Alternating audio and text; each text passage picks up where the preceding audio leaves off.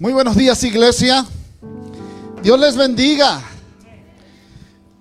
Dios les bendiga, iglesia. ¿Cómo estamos? Damos la bienvenida también con una ofrenda de palmas a todas las personas que nos están escuchando también a través de las redes sociales. Aunque algunos le dicen que son antisociales esas redes porque ya no hay comunicación personal, pero podemos usarlo para el beneficio también de la obra de Dios. Así que damos la bienvenida a todas las personas que nos están también escuchando. Le damos gracias a Dios por cada una de sus vidas. Amén. Gracias Señor. Yo no sé si en esta mañana, pero Dios estaba colocando fuertemente esta palabra sobre mi vida. Eh, hemos pasado este año, ya, ya, se va a cumplir casi un año de que pasó todo esto de la pandemia. Hace un año todavía estábamos reuniendo normal en la iglesia, no había absolutamente nada. Es más, me acuerdo que el año pasado, justamente en esta época, tuvimos un, unos retiros espirituales. Tuvimos con los varones un tiempo muy de victoria. Eh, después vino el de, el de damas y vimos que la gloria de Dios estaba manifestando y cuando cae la pandemia, ¿verdad? Y ya de esto hace un año que ocurrió. Y hemos pasado durante todo ese tiempo eh, algunas dificultades porque tuvimos que adecuarnos a cosas que de repente antes la iglesia incluso no estaba adecuada, como son los protocolos y todos ahora los que están viendo por online fueron de una u otra bendecidos hemos ampliado esa parte. Pero si hay alguna, si alguna vez a usted le preguntaran, y es aquí donde quiero llegar, ¿cómo definiría usted la palabra paz? Si alguien le pregunta y le dice, ¿qué es la paz? Yo no sé cómo usted definiría eso. La paz es más que una palabra, la paz es más que una idea. La paz es más que un sentimiento. La paz es un regalo de Dios. Diga conmigo regalo. Es un don de Dios. Que Él da a todo aquel que está dispuesto a rendir su vida a Él y andar en sus caminos. Y hoy quiero hablarte sobre la palabra que trata el día de hoy. Se llama tormenta por fuera, paz por dentro. Diga conmigo, tormenta por fuera, paz por dentro. Por lo regular nos enseñan que si hay tormenta afuera, también adentro hay tormentas. Si nos enseñan que afuera está bien, adentro también tiene que estar bien. Pero esta palabra, quiero que abras tu Biblia en Isaías capítulo 9. Diga conmigo esto, caos por fuera.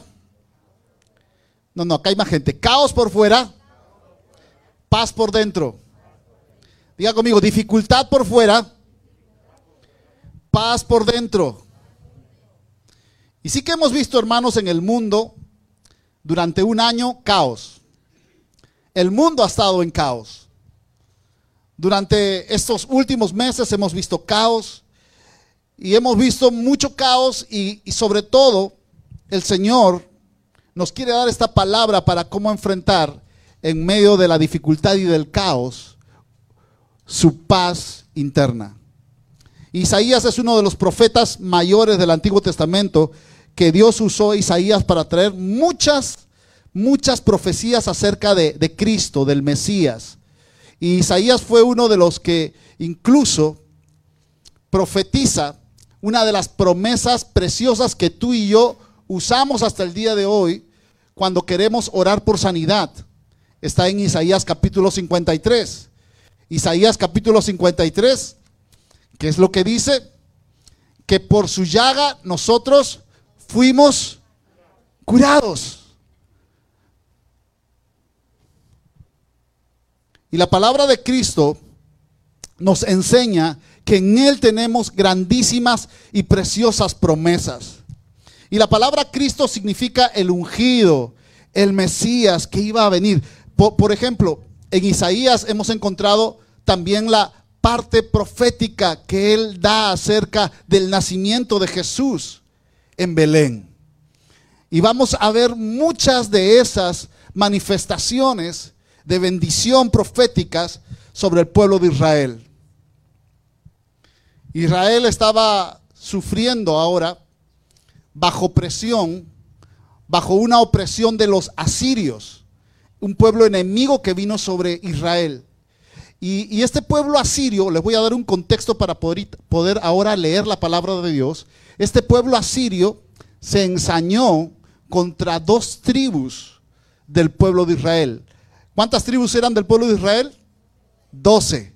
Y contra dos tribus, ese pueblo enemigo asirio que cautivó a, a Israel, que colocó cautivo, hizo destrozos en dos tribus más que las otras y fue la de Zabulón y Neftalí. Y ahí empieza donde dice Isaías capítulo 8, el versículo 22, y dice, mirarán a la tierra y aquí tribulación y tinieblas, oscuridad y angustia, y serán sumidos en las tinieblas. Así que viene Israel de recibir un ataque muy fuerte de los asirios y en ese tiempo no había Hermano, misericordia cuando un enemigo atacaba a otro. No había misericordia. Había muerte, había desolación, habría llanto, habría quejas. Pero el, enemigo siempre cuando atacaba a otro era despiadado. No es ahora como el día de hoy que de repente cuando un enemigo ataca, ahora hay ciertos protocolos que las Naciones Unidas dicen que no pueden usar ciertos armamentos, que contra los niños no se puede ir, contra las mujeres tampoco. Antes eran muy despiadados. Y el capítulo 9, el versículo 1 y el versículo 2, yo quiero que usted lo lea conmigo. Y por favor, si puede colocar ahí atención, también vamos a colocar los versículos. Y ahí está el versículo y quiero que lo lea conmigo. Dice, mas no habrá siempre, ¿qué dice? Repita conmigo esa primera palabra, mas no habrá siempre oscuridad. Hermanos, esto se acabará. Esta crisis tiene fecha de caducidad. El cielo y la tierra pasarán, pero la palabra de Dios no pasará. Y dice la palabra de Dios, mas no habrá siempre que dice oscuridad. Diga conmigo, no es para siempre la crisis. Y dice para la que está ahora en angustia, tal como la aflicción que le vino en el tiempo que livianamente tocaron la primera vez a la tierra de Zabulón y a la tierra de Neftalí. Pues al fin llenará de gloria el camino del mar de aquel lado del Jordán en Galilea de los gentiles. El pueblo, diga conmigo, que andaba en tinieblas, que dice, vio la luz, la gran luz los que moraban en tierra de sombra y de muerte, luz resplandeció sobre ellos. Hermanos, aquí la palabra de Dios nos da esperanza y dice que esto, esta crisis también se acabará. Su fecha de vencimiento ya tiene, mas no habrá siempre oscuridad para aquel que esté en angustia, dice la palabra. Alguien que esté en angustia, por favor, recibe esta palabra. Alguien que me está escuchando también recibe esta palabra. Alguien que está pasando alguna tribulación, escuche, hay esperanza. Esto también pasará. Alguien en esta mañana también tiene que escuchar que tenemos a un Dios que promete que, aleluya, pasará el tiempo de tinieblas y vendrá el tiempo de la luz. Y dice, en lo profundo de su corazón, mas no siempre habrá oscuridad para el que está en angustia, tal como la, aflicción que le vino en el tiempo. Yo no sé cuántos han pasado tiempos de angustia. Levante su mano y diga, yo, yo sé lo que es una angustia. Algunos que, no me levante la mano, pero algunos que están pasando la angustia. y aquellos que dicen, yo no estoy pasando angustia, no se preocupe, más adelante también va a pasarlas. ¿Verdad? ¿Alguien alguna vez ha estado en alguna oscuridad tenebrosa? ¿Alguien le tiene miedo a la oscuridad? Les confieso que cuando yo era niño tenía miedo a la oscuridad. Y el día que yo tenía que salir, ah, ah, bueno, cuando yo tenía que ir al baño, hmm, había un pasadizo que para mí se me hacía un pasadizo tan largo. Ese pasadizo para ir al baño era oscuro porque no había luz sobre el pasadizo, al menos en ese, en ese tiempo todavía no tenía luz. Y, y, yo siempre tenía mucho temor de ir sobre ese pasadizo y llegar hasta el baño. Así que yo siempre decía, yo no voy al baño sino hasta mañana. Y mamá siempre me decía, si quieres ir al baño, no aguantes, no aguantes, me decía mi madre, no aguantes, ve. Así que un día me arré de valor y, y dije, uno, dos, tres, y fui corriendo. Me di semejante golpe. Y así mismo volví. Pero estando un día acostado en mi cama, vi sobre la ventana que había un demonio. Yo sé que así captó la atención, ¿verdad? Unos que estaban durmiendo, demonio, ¿dónde? Sí, había un demonio y se movía. Así que lo que todo niño, al ver un demonio, hace, ¿verdad? Se tapa totalmente. Yo me tapé totalmente la cabeza y yo no podía respirar, así que abrí un huequito para respirar. Y yo decía, Señor, ayúdame. Señor, rescátame, pensando que tapándome con las cobijas, yo iba a ahuyentar al demonio. Al día siguiente me desperté y cuando fui a ver, mi mamá había colgado unas ropas allí que con el viento se movían. Y yo veía que después eso se traslucía por la ventana y parecía un demonio. ¿A cuántos en, las vida, en, la vida no nos pasa de esa manera? Que estamos en la oscuridad y perdemos la paz. Que estamos en tinieblas y comenzamos a hacernos una película de lo que pueda pasar. Perdemos el gozo porque no podemos ver a Dios. Estamos viendo con nuestros ojos naturales muchas veces la oscuridad. Pero el Señor te dice y te da esperanza y el Señor te habla y te dice en esta palabra preciosa, mas no habrá siempre oscuridad para los que están en angustia. Porque el pueblo que andaba en tinieblas, dice la palabra, vio la gran luz. ¿Cuántos han visto la gran luz de Cristo Jesús? En esta mañana dale un aplauso fuerte al Señor y dile, Señor, tú eres mi luz y mi salvación. ¿De quién temeré? Tú eres la fortaleza de mi vida. Aquí hay dos tribus de Israel, Zabulón y Neftalí. Ellos físicamente habían sido oprimidos por Asiria, habían sido destruidos y habían estado en oscuridad, dice la palabra en ese versículo 22 que leímos, habían estado en tinieblas literalmente. Pero me llama la atención que el profeta Isaías dice, mas la oscuridad no será para siempre, señores. La oscuridad no es para siempre. Siempre hay un mañana. Hay esperanza para aquel que está en angustia. ¿Y por qué? Lea el versículo 6 conmigo, por favor, y ahí va a aparecer. Dice, porque un niño nos es nacido, hijo nos es dado, y el principado sobre su hombro, se llamará su nombre admirable, consejero, Dios fuerte, Padre eterno, príncipe de paz.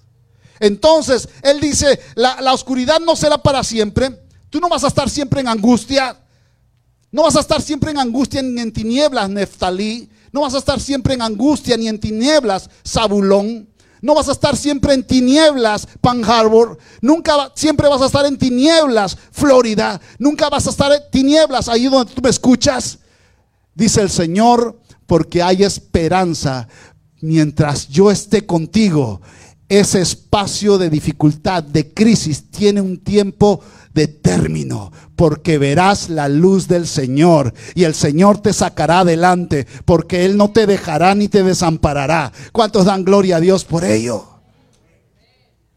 ¿Sabe lo que significa Zabulón? Zabulón significa exaltado el que exalta.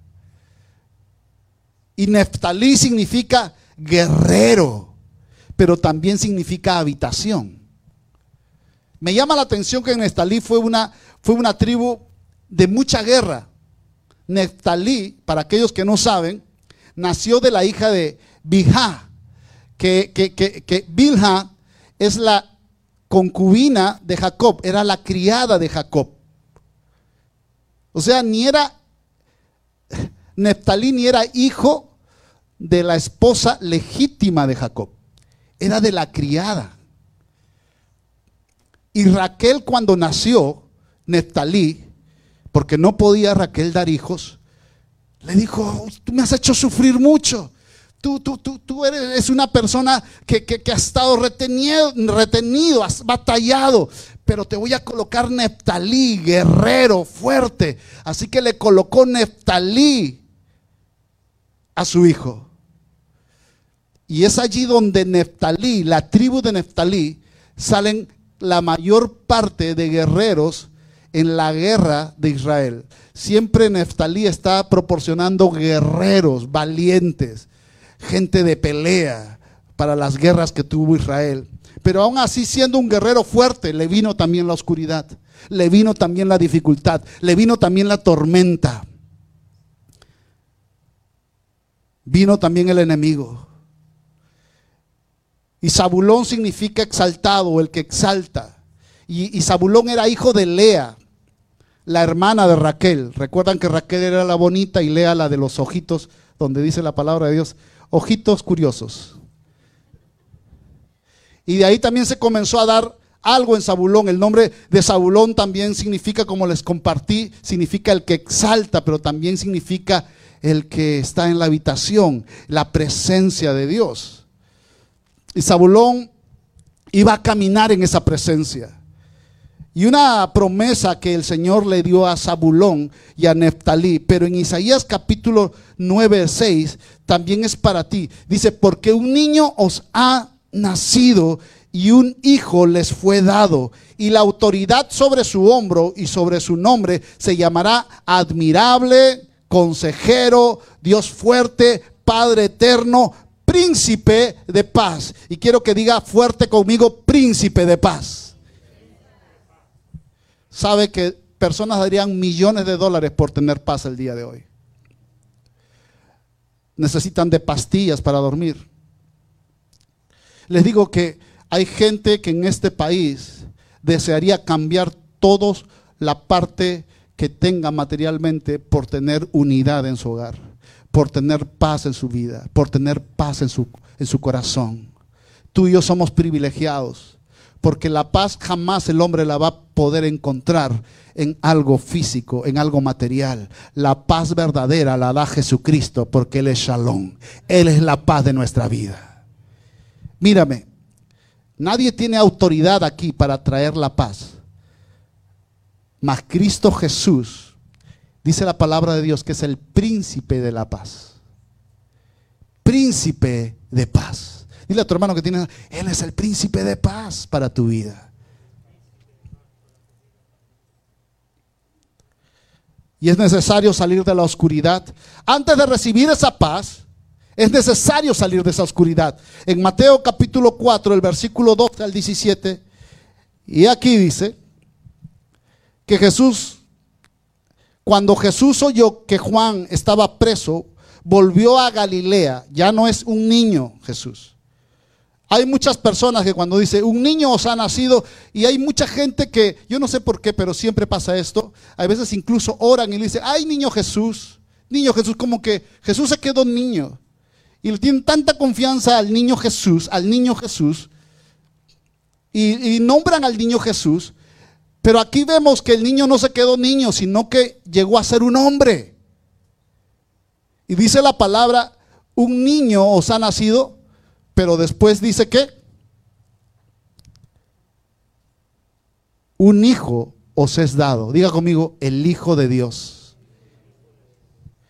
Él es el Rey de Reyes. Él es el Señor de Señores. Y dice que cuando Jesús oyó que, que Juan estaba preso, volvió a Galilea, el 13. Y dejando a Nazaret, donde vino y habitó en Capernaum, ciudad marítima, ¿en dónde estaba? ¿En la región de dónde? De Zabulón y de Neftalí. ¿No les parece curioso que en el tiempo de Isaías esas dos tribus fueron asoladas también por oscuridad? Fueron totalmente cautivas por el pueblo de Asirio. Aún todavía no había nacido Jesús en el tiempo de Isaías. Y esas dos tribus fueron totalmente arremetidas por el enemigo, habían caído en oscuridad. Y ahora Jesús ya nace mucho tiempo después y cuando Jesús nace, lo primero que va es a caer en dos ciudades y en dos regiones que eran la región de Zabulón y Neptalí. ¿Saben para qué? Dice la palabra en el 14, para que se cumpliese lo dicho por el profeta Isaías cuando dijo, tierra de Zabulón y de Neptalí, camino del mar, al otro lado del Jordán, Galilea de los gentiles, el pueblo asentado en tinieblas, que dice, vio la gran luz. Y a los asentados en la región de sombra de muerte, luz les resplandeció. Desde entonces comenzó Jesús a predicar y a decir, arrepentíos porque el reino de los cielos se ha acercado. Jesús nació en Belén salió para Nazaret, para que como la profecía dijera que se le llamara Jesús de Nazaret, como dijo el profeta, y siendo nazareno después de allí, fue bautizado por Juan el Bautista, y comenzó un tiempo donde sacó para poder ayunar 40 días, en la cual dice la palabra que estaba entre las serpientes y los escorpiones, dando a entender que había sido pasado por fuego había sido pasado un momento de dificultad, un momento de prueba. Satanás había tratado de tentarle. Y después de esa tentación sale poderoso en el poder del Espíritu Santo de Dios. Y a la primera ciudad donde llega después para comenzar su ministerio es a la tierra y a la región de Zabulón y de Neftalí. Hermano, Dios jamás se olvida de sus hijos. Dios jamás se olvida de sus promesas. No es hombre ni hijo de hombre para que mienta ni se arrepienta. Si Él dijo que desde el momento que Él estaría con nosotros, nunca nos dejaría, aun cuando pases la peor tormenta y la tempestad y el caos, el Señor jamás te va a dejar. ¿Cuántos lo creen en esta mañana? La pregunta es, ¿seré yo ese Neftalí y ese Zabulón? esa ciudad costera, esa ciudad que de repente está siendo arremetida contra el, con, eh, con el enemigo. Miren, les quiero decir algo. La tierra ha sido sacudida. Yo perdía, muchos no saben, perdí a un hermano por el COVID. Hace unos meses atrás.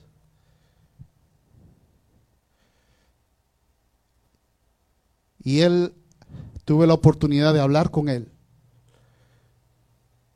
Tuve la oportunidad de expresarle mi oración por él. Perdí un primo hace dos, tres meses. Perdí familia. Perdí amigos. Nadie puede decir que hay privilegiados que no pasan por dificultades. Nadie puede decir que algunos son más aporreados o topados por la dificultad y las tormentas. Todos tenemos que pasar por dificultades, todos tenemos que pasar por tormentas. Nadie puede decir, a mí no me toca nada.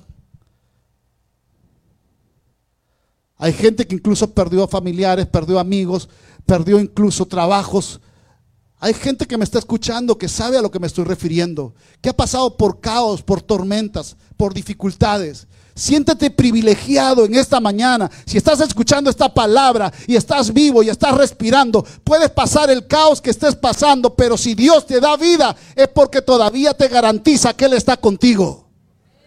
y no te va a dejar.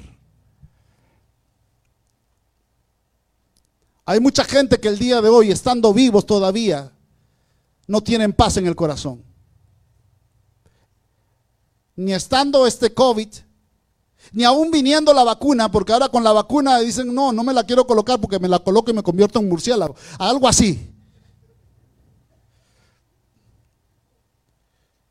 Y hay gente que de repente dice, no, yo no me la quiero colocar, yo sí me la quiero colocar.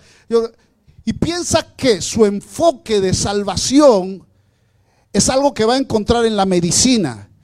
Que su paz va a ser de repente el último invento para cualquier virus que su tranquilidad va a hacer que alguien salga en la televisión y diga, ya se terminó el virus, ya no existe virus, se murió el virus en el mundo. ¿Crees que eso va a ser tu paz? La paz no la vas a encontrar por una noticia de un hombre, la paz no la vas a encontrar en una vacuna, la paz no la encuentras porque la paz te la da Cristo en el corazón y en el alma. Él es la paz verdadera, Él es la paz verdadera.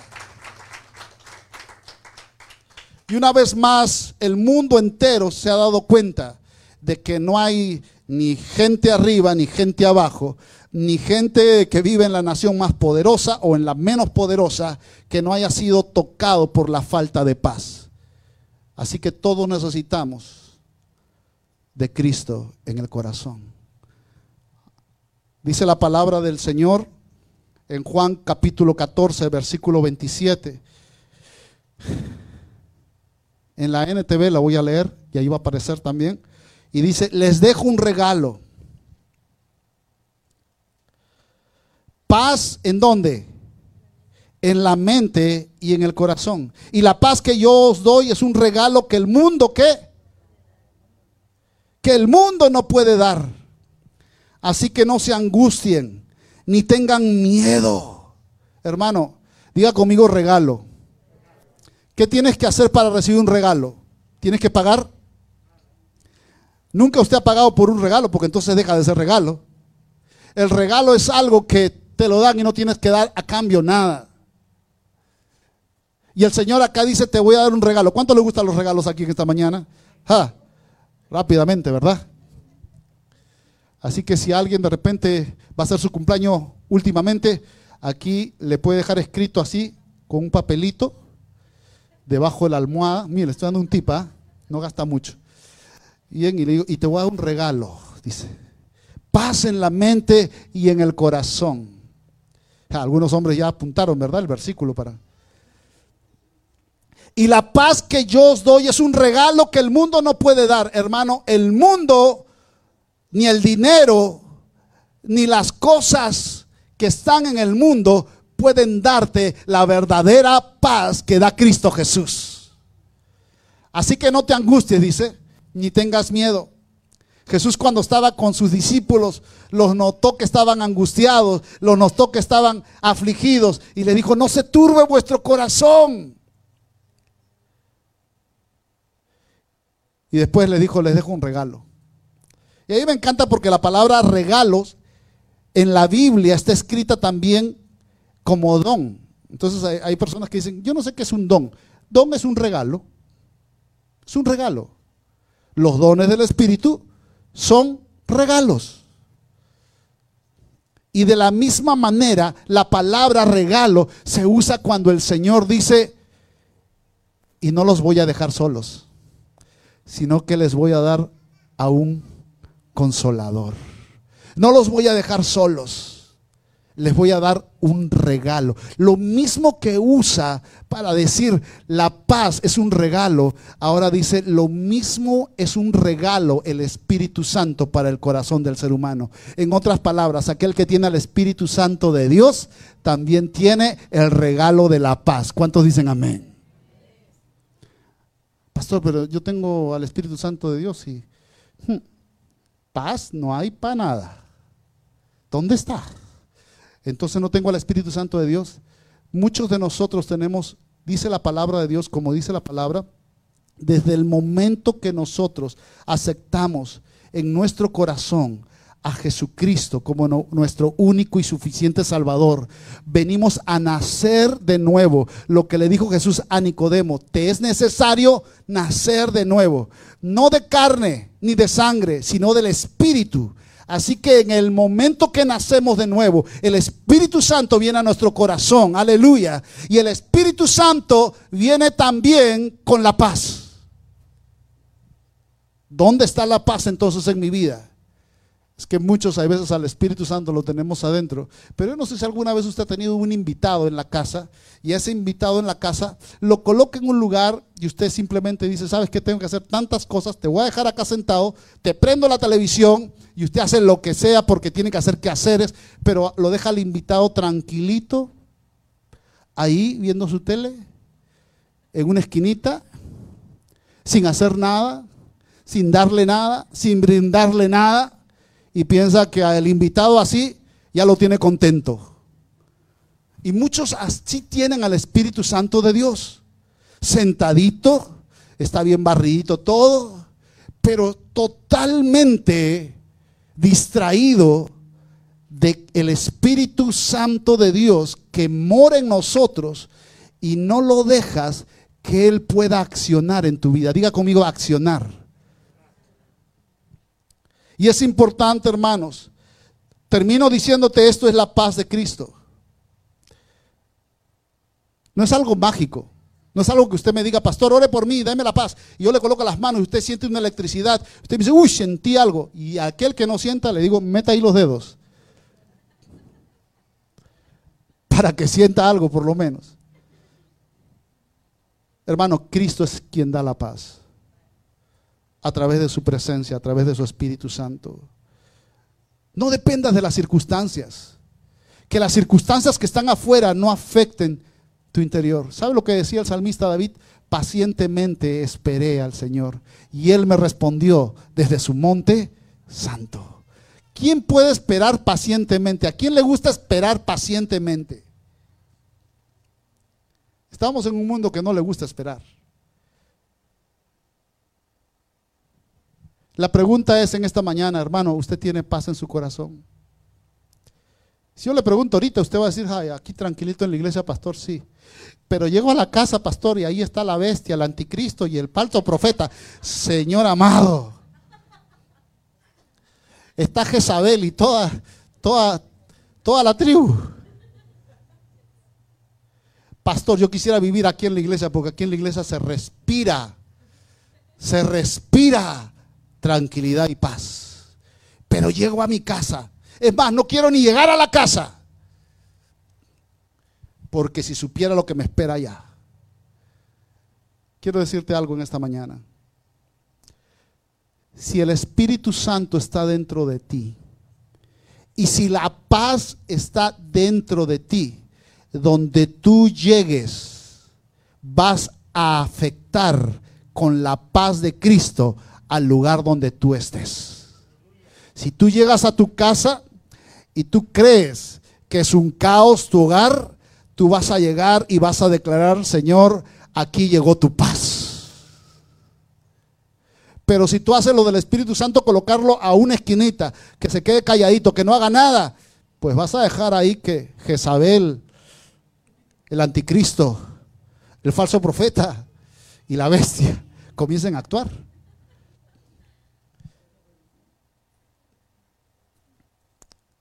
Dice, ¿saben lo que dice la palabra de Dios? Miren, yo no sé si usted puede abrir, no está escrito allí, este, no, no, no lo vaya a colocar, pero si alguien por favor pueda, puede abrir en el Salmo 103, 19, no va a estar escrito ahí, pero anótelo, hermanos. ¿Sabe por qué? Porque aquí me habla de que el Señor tiene el dominio de todos los reinos de la tierra que Él domina, que Él tiene el control de todas las cosas. ¿Sabe cuándo no tenemos paz? Hermano, cuando dejamos de creer que Él tiene el control. Cuando nosotros dejamos de confiar que el Señor tiene el control, ahí hay falta de paz. Pero cuando nosotros entendemos que Él tiene el control de todas las cosas incluso las cosas que no entendemos, nosotros podemos decir, Señor, no entiendo lo que estoy pasando, no entiendo por dónde estoy caminando, porque nada resulta, no entiendo por qué viene la tormenta contra mí, pero en esta mañana yo quiero decirte, Señor, que aunque no lo entienda, yo sé que tú tienes el control en medio de la tormenta, yo sé que tú tienes mi vida asegurada, Señor, y no vas a permitir que caiga, porque tú tienes el control de mi vida. Por eso que cuando uno dice, yo confío en Dios, yo sé que si yo les pregunto, ¿cuántos confían en el Señor? ¡Amén! Yo sé que todos van a decir, hasta las piernas van a levantar. Pero es cuando estás en la tormenta, donde le dices al Señor, con mi actitud, Señor, confío en ti.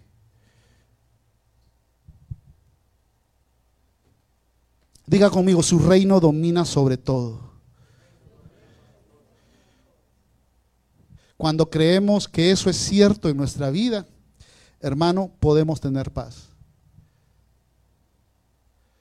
Porque la paz no es la ausencia de problemas. La paz no es la ausencia de tormentas. Alguien de, si pudiera definirme qué es la paz, yo sé que muchos dirían, ay pastor, yo pienso que la paz es una pradera con hartas ovejitas, comiendo allí, tranquilitas, y yo en una hamaca, acostadito, mirando con un sombrerito. Otros dirían, no, la paz yo la veo, ¿sabe cómo, pastor? La paz yo la veo así viendo un lago tranquilo, tranquilito. Yo en el medio con un botecito, con una caña de pescar. Ah, esa brisita. Voy a pescar. Eso para mí es la paz. Hay gente que incluso dice, ay, ya yo quiero, ya yo quiero irme de este lugar, quiero irme de esta ciudad. ¿Y a dónde te quiere decir? Ahí a la montaña. Yo no sé por qué siempre piensan, a la montaña me quiero ir, allá, en la punta de la montaña, en una cabaña solo, meterme ahí, perderme. Y uno dice, ¿por qué? ¿Sabe por qué? Porque todos buscamos paz como el mundo la busca. Y la paz que uno busca, ¿sabe qué es? Huir de los problemas. Y pensamos que eso es paz. Pero la paz no está definida como la ausencia de problemas, sino la paz está definida porque a pesar de los problemas, puedes seguir confiando de que Dios está a tu lado, aleluya, y no te dejará, sino que a pesar de todo lo que pase, el Señor estará contigo. Y aunque pases por el fuego, no te quemarás. Y aunque pases por el agua, no te hundirás. Porque el Señor te rodea con su amor. ¿Cuántos dan gloria a Dios por eso en esta mañana? dice, Señor, gracias el Señor tiene el dominio de todas las cosas. A veces tenemos que aprender a dejar soltar ciertas cosas de nuestra vida. Porque hay veces lo que nos roba la paz es cuando nosotros agarramos ciertas cosas creyendo que nosotros lo podemos solucionar a nuestra manera. Y a veces tenemos que hacer lo que dice la palabra de Dios. Vengan a mí los que estáis trabajados y cargados, ¿qué dice? Que yo los haré descansar. Mire, curiosamente, dice, venid a mí los que estáis trabajados y cargados. Cuando tú estás cargado con maletas y cosas encima, nadie puede irse a descansar, sentarse y tomarse un buen café con las maletas encima. Uno sabe lo que hace antes, las deja. Y se sienta y hasta hace un suspiro y dice, Pero hay personas en lo espiritual que esas cargas y esas maletas las siguen llevando. Y el Señor dice, ven, tráemelas a mí. Pueden ser maletas y pueden ser cargas, no necesariamente con respecto a las noticias que están dando en el mundo, porque muchas personas dicen, ay, sí, eh, pastor, esa palabra está precisa para el caos que está viviendo el mundo. Ay, pastor, yo creo que esa, esa palabra está precisa para el caos que se está viviendo en mi trabajo, porque ahí siempre hay peleas. Pero hay personas que simplemente pueden decir, Señor, yo necesito la paz en mi casa. Yo necesito la paz en mi hogar. Yo necesito la paz en mi matrimonio. Yo necesito la paz con mis hijos. Yo necesito unidad en mi familia. Así que esta mañana quiero decirte algo. Siempre hay un término para la dificultad, siempre hay un término para la tormenta. Porque la luz de Cristo, la gran luz de Cristo, se levantará.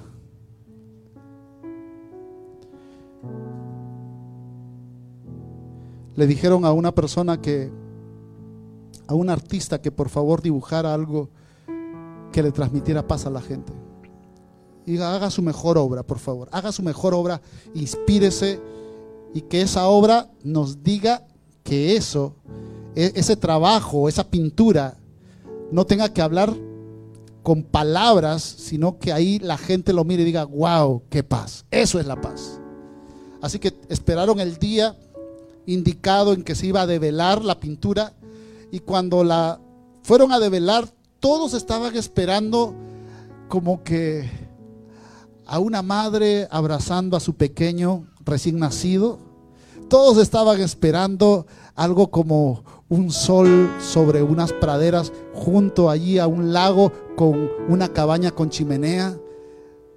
Cuando en ese entonces develaron la pintura. En la pintura había una gran tormenta con un cielo totalmente oscuro, lanzando un trueno sobre unas rocas. Y en la roca había una especie de, de, árbol que salía. Y sobre el árbol había un nido de una paloma.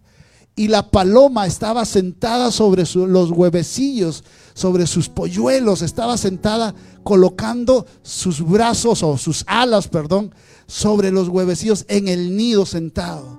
Y estaba cerrando así como su cabecita tranquilamente, como quien va a dormir. Y estaba soplando el viento en esa pintura. Había una gran ola que estaba dando contra el peñasco de la, de la, de la roca. Pero la paloma estaba tranquila. ¿Saben por qué? Porque sabía que esa parte del árbol estaba sentada sobre una roca. Y dijeron, esto es el mejor significado de lo que es la paz. En medio de la tormenta, iglesia, en medio de la dificultad, en medio de las cosas que no funcionan como tú deseas, en medio de las cosas como estamos viendo el día de hoy, Estamos viendo que hay leyes que se están levantando en contra de la familia, en contra de la iglesia, en contra de, tus hijos, en contra de los valores cristianos. Aún se van a levantar otros tantos. No te quiero dar buenas noticias porque la palabra de Dios me habla de que estamos en tiempos difíciles. Pero quiero decirte que sobre todos esos diferentes momentos de caos y diferentes momentos de adversidad y de prueba, quiero decirte que tú puedes estar cimentado en la roca que es Cristo Jesús, descansando porque las alas de nuestro Señor nos protegen. Ponte de pie en esta mañana.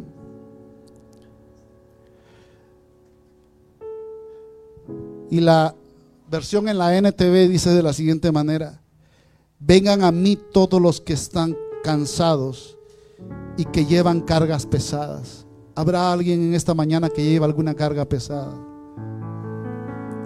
El Señor te dice, yo te daré descanso. Póngase mi yugo.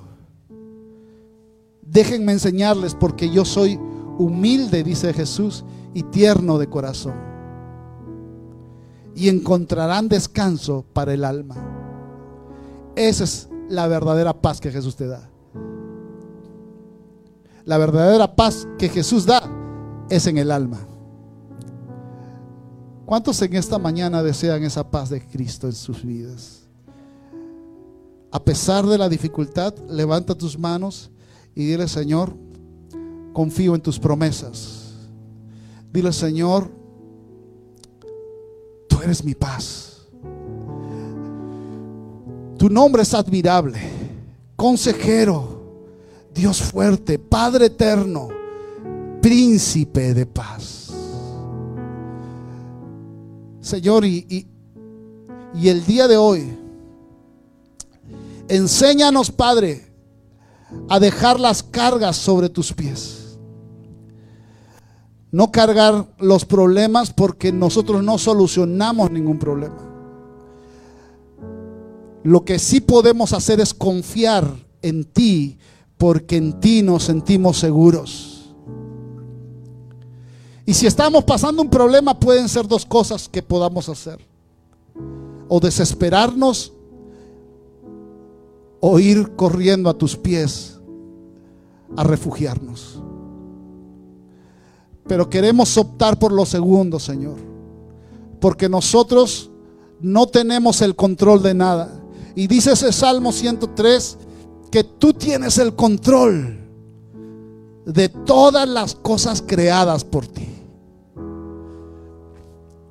Así que, Señor, en medio de la tormenta, en medio de la dificultad, Señor, tú estás con nosotros y nos dejas. Ahora yo voy a invitar, iglesia, a que cantemos esta canción. Cuando tempestad y ruge el mar, en tus brazos, Dios, yo voy a estar. Padre, eres sobre el mar, quieto estaré,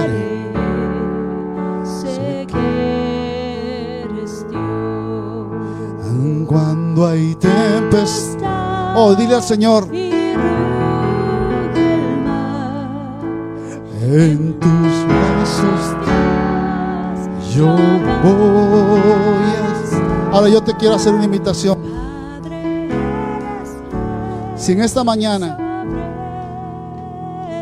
tú necesitas dejar tus cargas a los pies de Jesús, si tú en esta mañana reconoces que hay algo en tu corazón que has estado cargando, algo en tus hombros, en esta mañana el Señor te dice, ven a mí si estás trabajado y cargado, que yo te voy a hacer descansar. Así que en esta mañana, si tú piensas que que la dificultad y la tormenta está en tu matrimonio, que si la dificultad que estás pasando está en tu hogar, si la dificultad que estás pasando es algo, cualquier índole que esté pasando, y estás pensando y te roba el sueño y te roba de repente la paz, yo te voy a invitar a que tú vengas aquí hacia adelante y de una manera simbólica la dejes a los pies de Cristo y le digas, Señor, la dejo a tus pies. La dejo, Señor, porque yo sé que yo no voy a poder solucionar eso. Así que pasa adelante y dile Espíritu Santo de Dios. Dile, Señor, yo en esta mañana vengo a dejar mis cargas, mis problemas. Yo quiero más de ti.